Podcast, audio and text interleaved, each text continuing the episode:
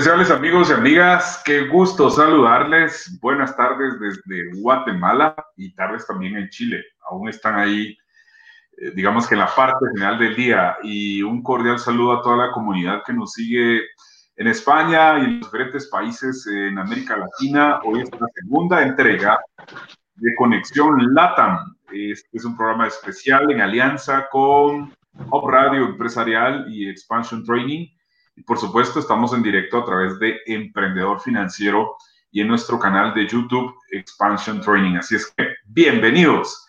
Hoy quiero recibir con un fuerte aplauso a mi buen amigo es consultor de marca aquí en Guatemala. Y pues el tema de hoy está espectacular porque creo que estamos en un buen momento, en un buen tiempo para hablar de branding. Así es que, mi querido amigo Luis, ¿cómo estás? Bienvenido a Conexión Latam en nuestro segundo programa del año. ¿Cómo, te va? Buenas tardes. Muchas gracias, Jorge. Pues muy contento de la invitación y de, poder compartir con toda tu comunidad y hablar eh, sobre un tema que es, eh, considero sumamente importante en el tema empresarial y pues es el tema del branding. Eh, es algo que, me, apasiona, que lo vivimos todos los días y, pues me siento muy feliz de poder compartir con todos los emprendedores y si hay algunas preguntas poder resolverlas obviamente y despejar esas dudas que nos surgen em, acerca de la marca.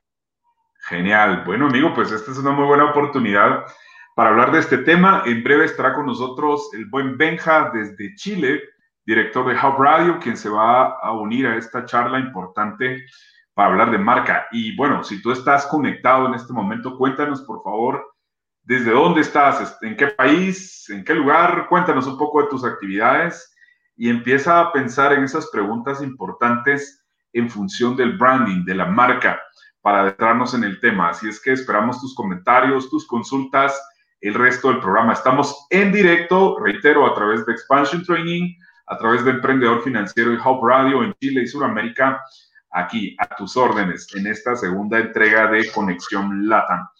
Bueno, mi querido amigo Luis, vamos a hablar de branding. Entonces, cuéntanos un poquito, a ver cómo, cómo pasaste el año que terminó el 2020 en, esos retos, ¿no? En esos retos de, marca, de tener esa presencia.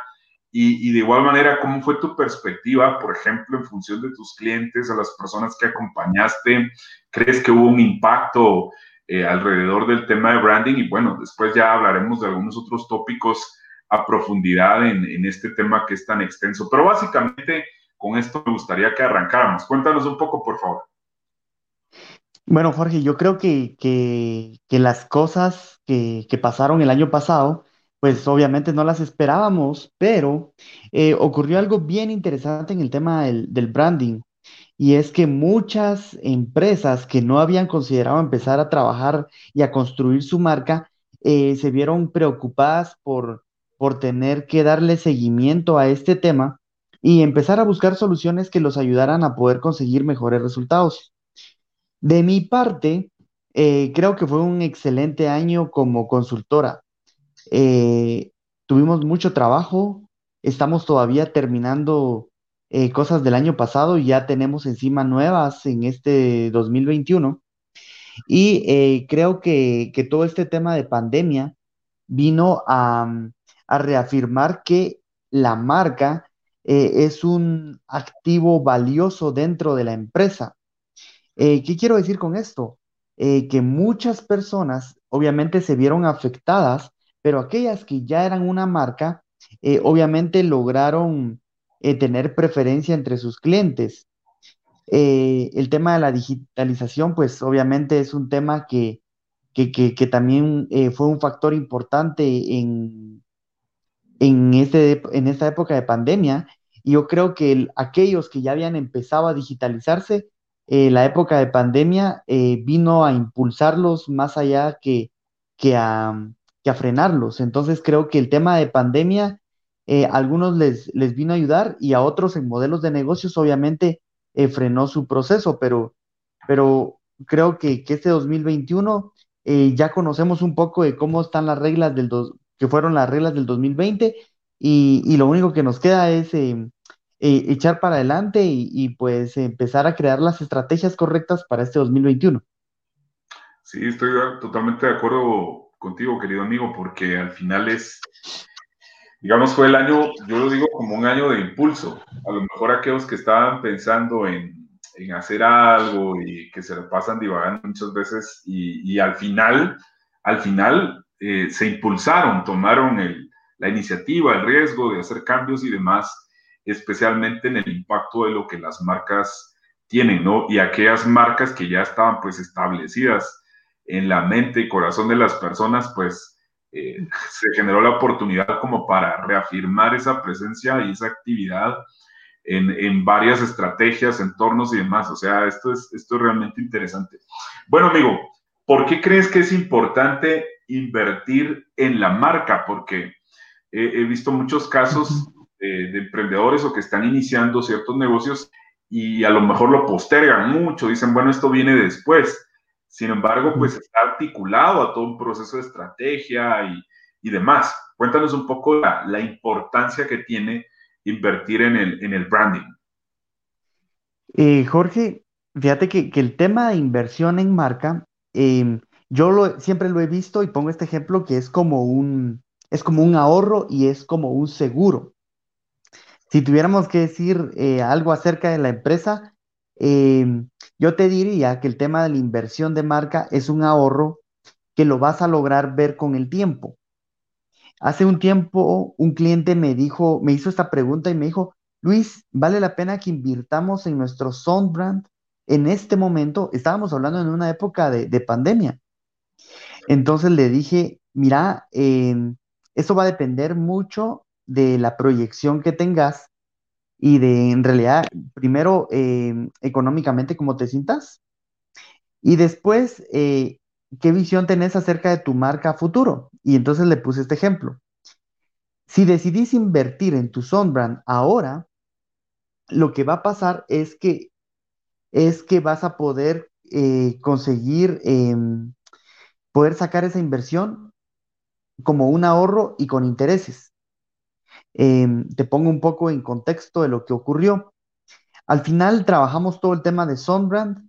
Eh, su marca obviamente ganó más valor y eh, meses después había eh, una persona que quería comprar su marca o comprar como, entrar como en el modelo franquiciario y obviamente lo que él invirtió por el Sunbrand, cuando él, cuando él tuvo que vender Em, e, este, en este modelo franquiciario, obviamente él cobró tres, cuatro y cinco veces más de lo que valía ese Sunbrand en el que él invirtió. Entonces, ¿por qué es que yo debo de invertir en, en mi marca?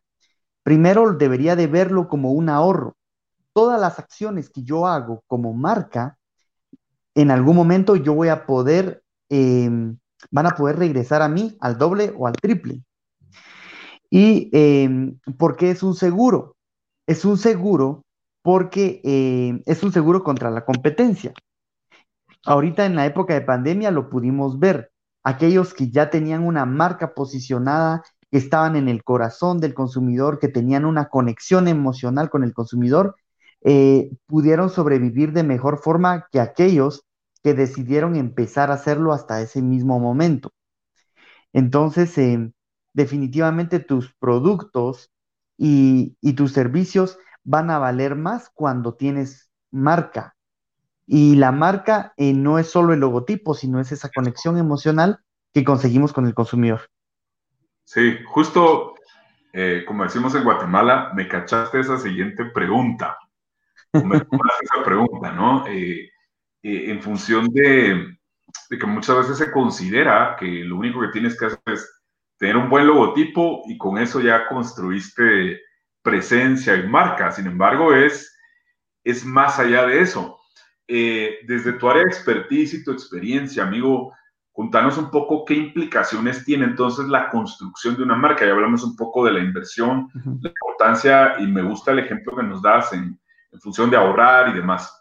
Y, y, ahora las implicaciones que esto conlleva, es decir, si yo estoy pensando, por ejemplo, en este 2021 voy a iniciar un nuevo negocio, sin embargo quiero apostarle a desarrollar la marca, ¿qué debo considerar? ¿Qué implicaciones debo de tomar en cuenta? Ok, eh, bueno, cualquiera te diría que lo primero que tenés que hacer para empezar marca es el logotipo, pero en realidad hay algo muchísimo más profundo antes de todos los lineamientos gráficos. Yo te diría que, el punto de partida aquí es, eh, obviamente, tu modelo de negocio tiene que estar em, bien desarrollado y, la idea de negocio, pues obviamente debe estar ya muy bien planteada. Si eso ya lo tienes, entonces ahora viene una parte que es sumamente importante y es el nombre. Em, hay una frase por ahí que me gusta muchísimo y es que si quieres ayudar a tu competencia, deberías de ponerle un mal nombre a tu empresa. Entonces, eh, el nombre es una parte importante dentro de toda la construcción de tu marca. ¿Por qué el nombre es tan importante? El nombre es importante porque es la, forma como la gente te va a recordar. Posiblemente la gente no recuerde tanto tu logotipo como si, eh, como suene tu nombre o que también sea fácil de pronunciar para las personas. Entonces, yo te diría, primero hay que empezar a trabajar con el tema del nombre. Después yo te diría empezar a trabajar con todo el tema de personalidad de marca. El tema de la personalidad de marca es un proceso eh, profundo donde indagamos en el tema de los valores de la marca, cómo piensa, quiénes son, por qué es que lo hago, qué hago, em, cómo ayudo a las personas, em, qué problemas resuelvo, qué miedos quito, eh, qué edad tiene mi marca, es joven, es adulta, es niña, eh, cómo habla. Eh, es todo un proceso dentro de una personalidad, es como la personalidad de una persona. Em, trabajamos con toda la personalidad y después pasamos a la parte del lineamiento gráfico, los lineamientos gráficos, que, es donde entra, pues, obviamente la parte del, logotipo, el imagotipo, isotipo o todos esos tecnicismos que le dicen al, al signo identificatorio de una marca, ¿verdad? Sí, sí, total. Bueno, qué interesante la personalidad de marca. Yo creo que, que, hay, que hay que tomarse el tiempo justo para construir, o sea, no se hace de la noche a la mañana, sino que, que evidentemente es un proceso y eso conlleva un, acompañamiento como, como lo haces en tu caso, eh, para entender qué es lo que quiero, cómo es mi modelo, cuál es mi producto, mi servicio, eh, si estoy innovando, estoy haciendo cambios, estoy cambiando, bueno, toda esa parte. Y claro, justo en el tema de la personalidad, eso es como que al final eh, es lo que impacta en el mercado, ¿no? O sea, la percepción que tengo va un poco por ahí ese tema, amigo, en función de la, la personalidad. Exacto, exacto, totalmente la, la forma como, como queremos que nos perciban eh, los consumidores. Eh, regularmente eh, tenemos la idea de que, de que porque yo ya eh, puse un modelo de negocio o porque yo ya puse una empresa, entonces debería tener una cuota de participación en el mercado. y, es la cosa más común y, y, y que escucho recurrentemente con los emprendedores. Ya puse hoy un negocio, entonces ya van a empezar a venir los clientes. Y tal vez hace algunos años la cosa era así porque no había muchas opciones, no había eh, competencia. Entonces, eh, de alguna forma, el que yo pusiera un negocio hace algunos años atrás, eh, pues los clientes iban llegando poco a poco. Hoy en día necesito tener una propuesta de valor, una personalidad, una forma de conectar con los consumidores para poder justamente ganarme esa cuota de mercado. Y algo de lo que mencionabas en el tema de, de la innovación es eh, mi modelo de negocio o mi marca en dónde va a tener una disrupción. La disrupción eh, o eso que lo hace diferente y único debería de, estar pensado desde la personalidad, desde la idea del modelo de negocio. Y, justamente eh, cuando trabajamos con los clientes, ellos vienen con una idea y en el proceso del, del desarrollo de la personalidad de marca, empezamos a indagar para ver cómo podemos conseguir esa disrupción que los haga únicos, diferentes y como diría en, eh, el autor de La Barca Púrpura, Seth Godin, eh, pues eh, ser relevantes en, todo el mercado, ¿verdad? Bueno, has utilizado dos palabras clave, diferente y, único. creo que no se logra de la noche a la mañana. Es ese justamente ese proceso. Y en lo que mencionas, en toda la, la ruta del negocio, entre lo que proyectas como marca, la personalidad y todos los elementos en tu atención, en el servicio al, cliente, en la rapidez, en el cumplimiento, en fin, eso creo que, que son buenos factores que, que hacen la, la, diferencia. Y, y bueno, eh, yo recuerdo que más de alguna vez he escuchado en algunas de tus conferencias hablando de los commodities, ¿verdad? Y lo que significa y cómo lograr ser diferente. Eh, a lo mejor algunos eh, hoy por hoy están pensando hacer, digamos, ese refresh de su marca o, cómo, cómo, incursionar de una manera diferente. Eh, en ese sentido y conectado al, concepto del commodity, ¿qué recomendaciones nos podrías dar, amigo, en función de, bueno, vamos a refrescarnos este, este año en, temas de la marca, vamos a buscar ser diferentes? ¿Qué podríamos hacer? Entendiendo que que bueno, pues existen diferentes líneas de negocio y en fin, pero a lo mejor hay algunos elementos a considerar o a tomar en cuenta. Ok. Jorge, yo creo que, el reto más grande es salir de, nuestro, de nuestra mentalidad, la mentalidad que tenemos actualmente. Y em, yo creo que ese es el reto al que se enfrentan eh, la mayoría de empresarios cuando se acercan a nosotros y nos dicen, mire, quiero hacer el refresh de mi marca, quiero hacer algo diferente. Esa palabra diferente eh, la tengo todos los días y de, veras que, hasta cierto punto yo ya no sé qué es diferente, porque, porque sí, es que es difícil definirla porque cuando yo escucho a la gente ah, que quieren hacer algo diferente, terminan haciendo lo mismo o terminamos haciendo lo mismo. Y, Jorge, eso nos ocurre porque estamos, eh, es muy difícil eh, pensar diferente haciendo lo mismo. Y para, para entrar en ese proceso, yo em, aconsejo de que el cliente primero esté dispuesto a arriesgarse, porque para hacer cosas diferentes vamos a tener que correr riesgos y vamos a tener que estar dispuestos a, equivocarnos. Em, alguien decía por ahí, equivócate, equivócate rápido y barato.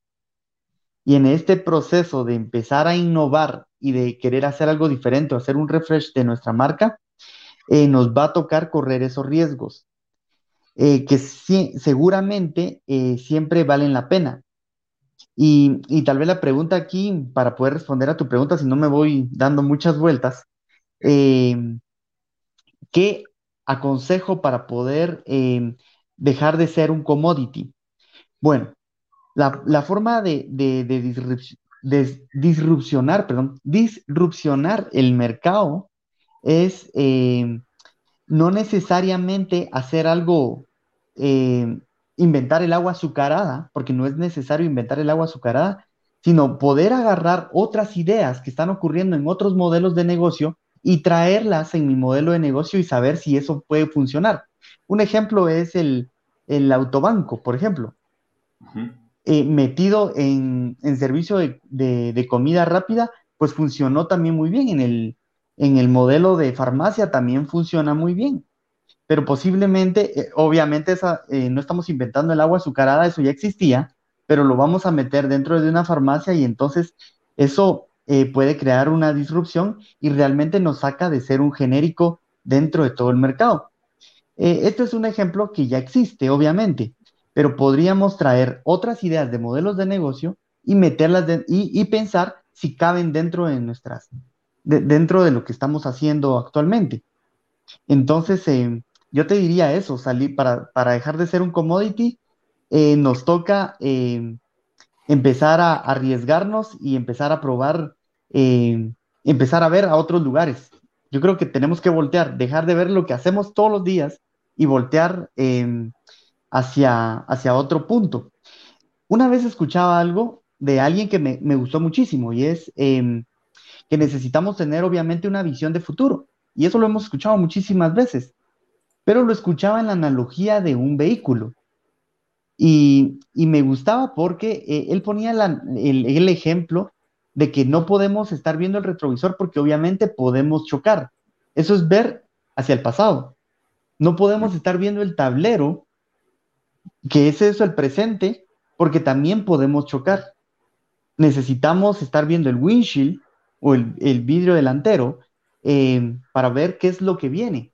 Entonces, en, el tema de empresa no podemos ser absorbidos por el día a día, porque seguramente podemos terminar siendo un genérico y, y nos perdemos la oportunidad de poder ver lo que viene en el futuro, que es el tema de la innovación, ¿verdad? Total. Excelente, amigo. Gracias. Damos la más cordial bienvenida a mi buen amigo Benjamín Carrasco desde Chile. Hola, Benjamín. ¿Cómo aquí a la tertulia. Muchas, muchas, muchas gracias y, gracias por empezar sin mí. Este, gracias a este programa. Tenemos dos animadores bien interesantes, Jorge Estrada de Centroamérica y Javier Carrasco de Sudamérica, y un tremendo invitado como Luis Mezquita. ¿eh? Pido la disculpa del caso, no me soltaban de una reunión, salió positiva, salió bueno y sobre todo ahí apliqué un poco lo que, lo que está diciendo Luis, ¿eh? que es el tema de que pensemos más en el wishing, que es lo que, lo que deseamos en ese sentido, de manera tal de que todo lo que avancemos Quizá no lo alcancemos, pero vamos a estar cada día más cerca. Y en ese sentido, en, ese sentido del cada día más cerca, eh, eh, me, salta lo que tú bien, bien dices, que es como el, sueño el sueño latinoamericano. Yo creo que todo, todo, todo país ha pasado con el tema de dejemos de, producir commodities, hagamos esto. Y yo creo que, que es un, un, texto que lo hemos hecho, llevamos como 30, 40 años o más, quizás cuánto lo llevamos repitiendo y, sobre todo los que nos dedicamos a este mundo de innovación y emprendimiento, vemos alguna lista, pero conociendo tu, opinión, Luis, ¿qué te parece a ti? O sea, ¿cómo lo, cómo lo ves? ¿Cómo? Porque claro, nosotros lo hacemos, lo aplicamos, pero nuestro, nuestro impacto es granular, ¿no es cierto? Sí, perdona, estoy, estoy luchando ahí con, con el audio. Ahorita me, me, me falló el audio. me, das un segundito? ¿Me dan un segundito? Sí, claro. Sí, sí, sí. Oye, Jorge, comentarle a la audiencia que este es Conexión LADAM, el único programa eh, que abre toda América Latina. ¿eh? Así es, amigo. Estamos, estamos generando justamente lo, el nombre en la práctica, una conexión LATAM para Sudamérica con Hub Radio, para Centroamérica con Expansion Dream y bueno, con nuestros invitados igual de, de, otros países, otros continentes. Así es que eso es lo que nos permite el uso de la tecnología, sobre todo el efecto de cómo podemos generar valor y, compartir experiencias y conocimientos ante los retos, desafíos, en fin, que, que se nos presentan. Creo que, que, eso pues obviamente tiene, tiene una muy buena generación de, de valor y, todo ese contenido adicional que, ofrece Hub Radio con expertos profesionales, que ofrece Emprendedor Financiero y, y enhorabuena por estas alianzas que nos ayudan a, a fortalecernos mucho más, ¿no? Eh, sí, es verdad, es verdad, y en ese sentido nosotros nos sentimos muy contentos por la, cali, por la calidez que hemos tenido de la audiencia a nivel latinoamericana, no solamente el programa de Conexión LATAM, sino que también en los programas que estamos teniendo en Hub Radio, Expansión Training y Emprendedor Financiero. Creo que ya eh, Luis, Ahí estamos. Sí, ya estoy, ya estoy aquí de vuelta. Luis, te comentaba un poco el tema del relato de pasar del commodity hacia adelante. nosotros que trabajamos, Jorge, tú, yo, que trabajamos en el mundo de innovación y emprendimiento, lo hacemos, pero todavía es súper granular. ¿Por qué crees que cada país en Latinoamérica le pasa que lleva este, esta, esta pregunta hace años, décadas y décadas y décadas, y aún no se logra eh, progresar? Ok, de, de cómo, eh, la pregunta es de cómo salir con el, con el tema del commodity, de, hablar, hablamos, hablamos tanto del tema del commodity que, que al final, em, y, repetimos el tema de ser diferentes y seguimos haciendo lo mismo, ¿verdad? Exactamente. Yo, yo creo que, que, al final es un tema de, de es un tema de que, de que no se trata de, no se trata de, de, cambiar totalmente de la noche a la mañana, porque yo, entiendo que esto es un proceso, pero que sí empecemos a hacer eh, cambios que, que, de alguna forma empiecen a cambiar también nuestra, nuestra forma de pensar. Es más un tema de, mentalidad y de correr riesgos. Y, creo que no estamos a veces dispuestos a, correr esos riesgos, eh, que, que en algunas ocasiones esos riesgos también nos hacen perder dinero. Pero creo que es parte de, más que, tener la mentalidad de perder, es la mentalidad de, pensar de que estamos invirtiendo en, poder ser únicos y, ser relevantes en, un mercado sobresaturado de, de genéricos. Es verdad, es verdad. Y, ahí en ese sentido, Jorge, tú que eres un hombre de mundo, ¿qué nos tienes que contar? Mira, yo, yo me anclo mucho al propósito. O sea, resolver solo eh, tres preguntas, digamos. Y cuando digo solo, no es que significa que sea lo único, porque eso es, eso es lo que te va a generar una extensión en toda la dinámica del negocio. Pero básicamente es, ¿por qué hago lo que hago?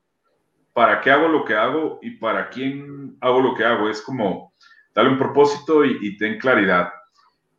Y resolviendo esta base, entonces em, empezar a, generar ciertos ajustes, como tú decías, Luis, a lo mejor no se requiere hacer de golpe todo, pero sí empezar a hacer algo, o sea, sí empezar a, a marcar las pautas, hacer la diferencia, a revitalizar tu energía, tu sentido de propósito, tu equipo, en fin, eh, que, que, al final esto, esto va a generar mayores resultados. Eh, el ejercicio este que hacemos en alianza, por ejemplo, con, con Paul Radio, que lo comentamos con Benja y expansión y, emprendedor financiero, pues obviamente hace esa conexión en, Latinoamérica y, pues genera un ejercicio interesante. Entonces va un poco el, para qué hacemos lo que hacemos, ¿no? Bueno, voy a aprovechar este momento, amigos, para saludar a quienes ya están haciendo algunos comentarios. Eh, nuestro buen amigo Adonías García dice, saludos, saludos amigos. Saludos, saludos. Saludos, Ado. Guayo Santizo, super tema. Amigos, muchas gracias, eh, querido Guaito. Eh, para Carlos Alfonso, un gran abrazo, Carlos. Saludos, dice Jorge, muchas gracias. Aquí en sintonía. Para el buen Julito Camey, eh, excelente programa. Saludos. Julito también está en Guatemala y vamos a enviar un cordial saludo también para Leonardo de León, gran emprendedor. Saludos, estimados. Interesante. Muy, buenos saludos a Fernando León ahí siempre está ahí apoyando el emprendimiento y la innovación y siempre está ahí pensando en lo que decía un poco Luis, en los negocios globales. Y ahí en ese sentido quería, consultar ahí em, eh, respecto a lo que son estos negocios globales, Jorge, que estamos ahí nosotros involucrados en primer día en ese sentido cuando me dicen, hoy estamos hablando, estoy hablando con Jorge, él es de Guatemala, pero ¿cómo? Sí, el único tema que tenemos es que él tiene tres horas menos. Entonces, cuando yo le mando, le mando un mensaje a las nueve de la mañana, yo vengo haciendo su despertador. Pero salvo eso, eh, salvo eso, eh, todo, todos los negocios globales da pie para que nosotros cambiemos el mindset, ¿no? Y ahí yo creo que le, le podemos dar algunos consejos, eh, Luis, respecto, ¿qué consejos le podríamos dar a, a los emprendedores, a los independientes que, que todavía no están viendo la posibilidad de hacer negocios globales. Ok. Bueno, em, yo creo que hoy em, vivimos en una aldea global y hoy tenemos más oportunidades de lo que teníamos hace 10 años. Em, y eh, en realidad para aquellas personas que no están haciendo negocios eh, eh, con otras personas en el mundo, Em, posiblemente su modelo de negocio los está limitando a un, a un modelo que es eh, un modelo de, que tal vez solo puede funcionar en su país. Eh, por decirte algo, hay modelos de negocios que no te van a dejar crecer, pero deberías de empezar a buscar otro tipo de modelo de negocios que te, que te den la oportunidad de crecer. Con eso no hablo de que te desenfoques, pero sí que empeces a pensar en otras fuentes de ingreso. Obviamente, todo emprendedor sabe que no puede poner todos los huevos en la misma canasta y que constantemente va a tener que estar buscando otras opciones de negocio para que le ayuden eh, a poder ir creciendo y sobre todo, por ejemplo, en, esta época de pandemia, que, que, si alguien tenía todos los huevos puestos en una sola canasta, pues obviamente se vieron afectados pero aquellos que tenían muchas otras opciones pudieron eh, sobrevivir mejor a, esta situación. Entonces, emprendedores que, no están pensando en hacer negocios eh, de forma global, es tiempo de que empiecen a, buscar esas opciones. Creo que Internet nos da muchas opciones para poder hacerlo. Eh, el tema del e-learning tuvo un boom ahorita con el tema de pandemia. Es un modelo de negocio que, que puede funcionarle muy bien a alguien que, que, está en su país, alguien que sabe tocar guitarra y quiere dar un curso de guitarra, pues obviamente están todas estas plataformas de e-learning que le pueden ayudar a poder vender sus cursos. Eh, bueno, la gente que programa, eh, no sé, hay, hay, muchas otras opciones para poder hacer negocios globales. Eh, y creo que, que, que, básicamente es eso, empezar a investigar y ver si mi, si mi talento o si mis ideas de negocio pueden ser compradas por otra persona en, en cualquier parte del mundo a través de una página de internet, ¿verdad? Mm. Es verdad, y es verdad. Y ahí el tema del modelo de negocio, como que tú bien, bien dices, de repente el que está en la panadería y dice, yo hago pan y lo vendo solamente en mi barrio, independiente del país que sea, no, no sabe la oportunidad que está perdiendo. Tiene un capital de trabajo, tiene herramientas, tiene la posibilidad de, tener un flujo de caja. Cuando uno tiene flujo de caja, uno puede hacer muchas cosas. Ahí Jorge, bueno, ahí nos puedes contar más Jorge, todo lo que se, todas las oportunidades que puede hacer. Yo le tengo demasiado orgullo de Jorge porque Jorge es un emprendedor innato. ¿Cuántos tipos de empresas has tenido, Jorge?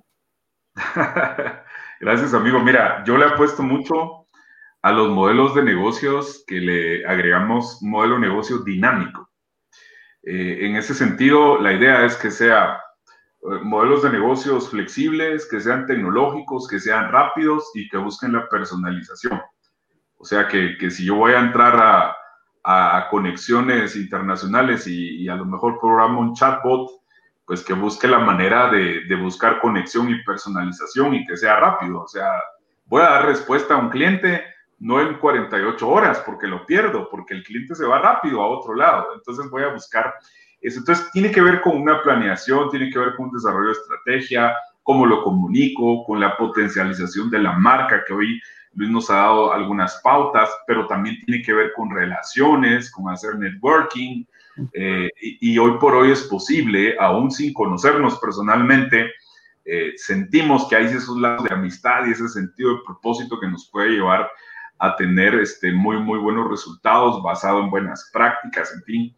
Así es que creo que estamos en un momento de oportunidades para desarrollar esas marcas globales con, con grandes eh, resultados que se nos pueden dar este año 2021. Así es que corremos con, diría yo, con un gran optimismo para, para desarrollarlo. Lo que pasa es que hay que moverse y hay que hacer que las cosas sucedan. Benja, ahorita me mencionabas algo que, que, me llamó muchísimo la atención y era el tema, ponías el ejemplo de, de la panadería claro. ¿Y, sí. ¿y qué, ocurre con, con, el tema de panadería? Eh, eh, regularmente el tema de panadería viene y te limita muchísimo a poder vender solo en una región. Y entonces de repente yo vengo y, y me topo de que yo ya no voy a crecer más que eso a menos que ponga otras sucursales. Exactamente. Pero. No cambiar el modelo de negocio, pero sí replicar. Sí, sí, pero te, te lo, te lo, lo comento porque eh, entro en el tema de, de, la disrupción. ¿Qué tal si aquel panadero eh, dejara de pensar solo en hacer pan y empezar a hacer un curso de panadería, por ejemplo? Y lo sube, lo sube online. Lo sube eh, a, una, a, una, plataforma y empieza a vender su, su curso de panadería. Y entonces es un pasivo que le queda, él sigue haciendo pan y sigue generando recursos. Es otro emprendimiento que puede tener, haciendo lo mismo que hace todos los días. La diferencia está en que va a, estar un curso colgado y que va a estar generando pasivos constantemente. Entonces, no necesitamos eh, aprender algo nuevo otra vez, sino podemos, el talento que ya tenemos, las oportunidades que ya tenemos, los recursos que ya tenemos, solo usarlos y ponerlos en otro canal. Exactamente, exactamente. De hecho, me, me acuerdo mucho del tema de, de, de, lo que está pasando con Disney. Ajá, y, evidentemente sí. Disney sacaba películas y en un momento dado un Fox, el mismo Lucasfilm, el mismo Warner, y los grandes grupos de películas nunca lo vieron como una posibilidad de ni competencia. Total, ellos claro. hacen solamente películas para niños, basados en dibujos. Ajá. Pero ¿qué pasó? Sacaron este, sacaron este parque de diversiones el parque de diversiones fue una chequera abierta, diaria, importante, ¿no? Claro. claro, Just, justamente hoy, hoy hablaba con, con, con, mi esposa porque estábamos, eh, vimos ayer la película de, de Soul. de, Disney. Sí, sí. de Pixar, perdón. Entonces, eh, muy bonita. sí, muy bonita. Y entonces eh, le estaba contando un poco de todo el proceso de cómo lo habían hecho y me dijo, ¿y como cuánto tiempo toma hacerlo? Entonces yo le dije, no sé, una película puede tardar de tres a cinco años hacerla. Y me preguntaba, y bueno, ¿y la rentabilidad de eso vale la pena? O sea, tanto. Y, y es que mm, en realidad cuando uno piensa en cómo es que manejan el modelo de negocio, es un excelente ejemplo para uno eh, poder manejar su modelo de negocio. o, sea, si lo pensamos solo en tema de una película, eh, obviamente sería muy caro, pero cuando ya pensamos en el merchandising, en las licencias, entonces, pues lo mismo que hicieron, pero entonces están buscando otras opciones de poder rentabilizar más el, el negocio, ¿verdad? Mm. Es verdad, es verdad. Y pienso que ese es el pensamiento con el cual nos tenemos que ir, ¿no es cierto, Jorge? Entrarle al, al cross-selling, ¿verdad? Aprovechar lo que tenemos y hacer un, cross-selling eh, puede generar, de, de, verdad que sí, aprovechar el talento, las comunidades y demás. Bueno, un cordial saludo a nuestro gran amigo Jaro Saldaña, eh, aquí en Guatemala también. Un abrazo, amigo. Saludos. Para el gran Marcelo Muñoz, nuestro querido amigo Marcelo Muñoz en Saludos, Marcelo, ahí está. Siempre pendiente, siempre pendiente. Pendiente, pendiente, amigo. Un gran abrazo para ti, querido amigo Marcelo. Recién estuvimos en el hilo coaching ah, hace algunos días. Así Muy bueno. estamos en eso. Yo, ya no pude eh, saludar a, Leonardo de León. Ah, sí. A Leo, Leo, un excelente emprendedor. Realmente es una persona que admiro bastante. Sí, lo, admiro y lo aprecio, sí. Tremendo emprendedor. Ahí está conectado, Leonardo. Excelente. Bueno, amigos, estamos en la, en la recta final. esta, esta tarde hemos hablado de branding y un poco de modelos de negocio, eh, oportunidades eh, en el contexto que nos, ha dado, nos has dado Benja también en negocios globales y demás. Entonces, eh, bueno, vamos a, la parte final, las conclusiones. Quisiera dejar en, a lo mejor un minuto para mi amigo Luis y, Benja, para que tú también hagas las conclusiones y, y con eso vamos terminando el Conexión Lata, segunda edición o segundo programa que tenemos en el año y, de verdad, muy contentos, muy complacidos. Amigo Luis, por favor, adelante. Se nos fue. justo se nos fue. Bueno, aprovecho de meter las conclusiones. Jorge, de verdad para mí eh, es un agrado, es un honor compartir eh, eh, esta vereda contigo. Finalmente, si bien es cierto, no, no estamos físicamente en el mismo espacio, sí te, logro ver de manera muy cercana, muy, muy entorno, y para mí es un orgullo trabajar contigo. Y sobre todo también entender de que la finalidad de este programa es que los que no se escuchan, tanto en Centroamérica como en, como en Sudamérica, entiendan que podemos hacer negocios globales podemos hacer negocios globales, hay que ponérselo como objetivo 2021. Si tienen dudas, vean los programas. Si aún tienen, conversen con Jorge, conversen conmigo. Vayamos creando oportunidades. Las oportunidades y las sinergias es la parte máxima de lo que es la, lo que es la colaboración a nivel 2021 y lo que viene en el futuro. Sin colaboración no existe emprendimiento y si no hay emprendimiento no existe emprendedor, eh, Jorge. Yo creo que ahí, mi, con nuestro querido amigo con Luis, creo que habló bastante de lo que es el branding, de lo que es modelo de negocio y sobre todo pasemos de hablar, que dejemos de hablar del tema del commodity, pasemos al siguiente plano, pero también hagan la pregunta, ¿por qué no hablamos del otro siguiente plano? Porque hay gente que no le conviene que no, no conversemos de ello. ¿ah? Así que un gran abrazo, Jorge, y también te dejo ahí también para invitado a, dar tus conclusiones de este excelente capítulo de Conexión LATAM.